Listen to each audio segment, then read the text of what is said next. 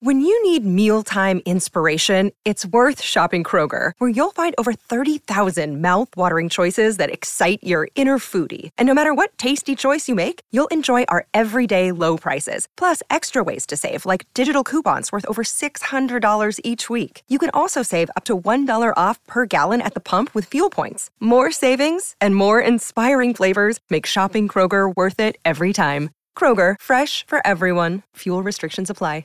Another day is here, and you're ready for it. What to wear? Check. Breakfast, lunch, and dinner? Check. Planning for what's next and how to save for it? That's where Bank of America can help.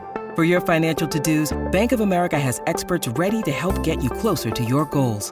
Get started at one of our local financial centers or 24-7 in our mobile banking app. Find a location near you at bankofamerica.com slash talk to us. What would you like the power to do? Mobile banking requires downloading the app and is only available for select devices. Message and data rates may apply. Bank of America and a member FDIC. Pourquoi la flamme sous l'arc de triomphe ne s'éteint-elle jamais? Merci d'avoir posé la question. Depuis des décennies, chaque touriste visitant Paris fait un passage par deux monuments incontournables, la Tour Eiffel et l'Arc de Triomphe. Si la première représente le symbole de la France aux yeux du grand public, l'Arc de Triomphe, quant à lui, est beaucoup plus mystérieux. Mais il est incontournable entre les défilés militaires, dont celui du 14 juillet qui passe sur toutes les télés du monde, ou encore l'arrivée du Tour de France chaque année. Son histoire reste vague dans l'esprit de tous et en dehors de l'évocation de la tombe du soldat inconnu, on ne connaît pas forcément sa genèse. Que représente l'image du soldat inconnu? La tombe du soldat inconnu est présente sous l'Arc de Triomphe depuis 1920. Cette tombe accueille le corps d'un soldat français mort durant la Première Guerre mondiale. Il s'agit évidemment d'un symbole permettant de rendre hommage à l'ensemble des soldats français morts pour la France. Cette tombe est entourée de bornes de métal reliées par des chaînes. Après la Seconde Guerre mondiale, l'État y a ajouté un bouclier de bronze chargé d'un glaive enflammé offert par les Alliés. Certaines associations d'anciens combattants ont créé l'expression dalle sacrée pour nommer cette sépulture.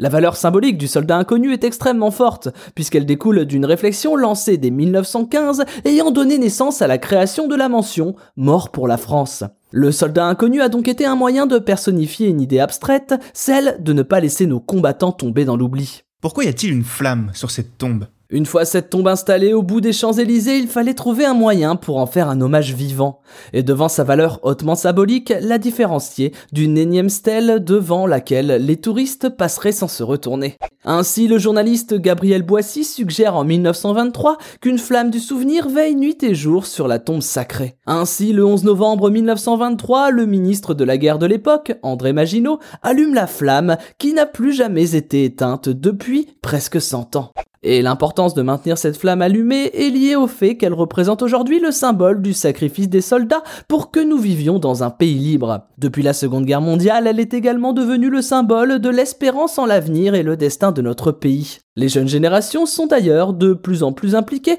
dans le ravivage de la flamme. Il s'agit pour elles d'un devoir de mémoire, d'un geste citoyen. Et comment fait-on pour que cette flamme ne s'éteigne jamais?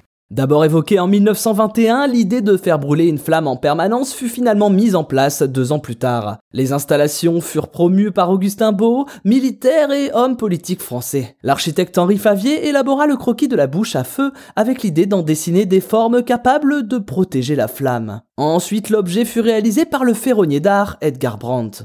Pour la maintenir allumée, tous les moyens ont été mis en place. Elle est d'abord étroitement surveillée puisque la garde du monument est assurée en permanence par un service spécialisé de la police nationale. En plus de cela, la cérémonie du ravivage a été mise en place quotidiennement. Depuis ce jour de novembre 1923, chaque soir à 18h30, un membre du comité de la flamme s'en occupe selon un rituel bien précis. Défilé jusqu'à l'arc de triomphe, porteur de gerbes en tête, suivi des porte-drapeaux et des membres de l'association. Maintenant vous savez, un épisode écrit et réalisé par Thomas Dezer. Ce podcast est disponible sur toutes les plateformes audio, et si cet épisode vous a plu, n'hésitez pas à laisser des commentaires ou des étoiles sur vos applis de podcast préférés.